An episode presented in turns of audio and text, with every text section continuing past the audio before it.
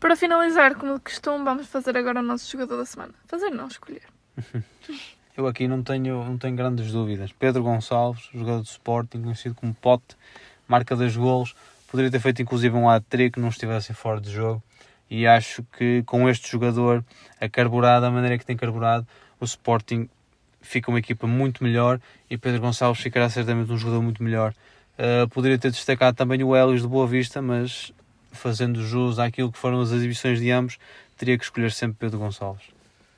Olha, eu tive muito hesitante uh, entre duas escolhas, duas cartas, e vou deixar aqui a primeira que Sporar.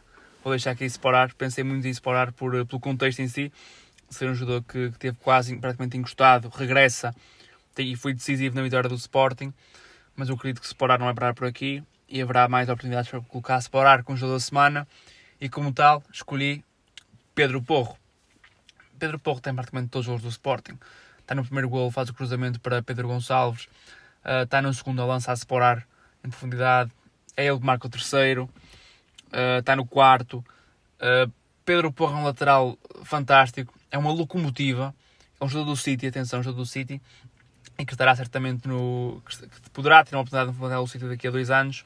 Porque se ele já está assim neste nível, daqui a dois anos estará muito melhor e é um jogador que, na minha opinião, para já, até ao momento, melhor lateral da liga, mas a larga distância. Embora é um jogo que joga a ala porque o sistema é diferente.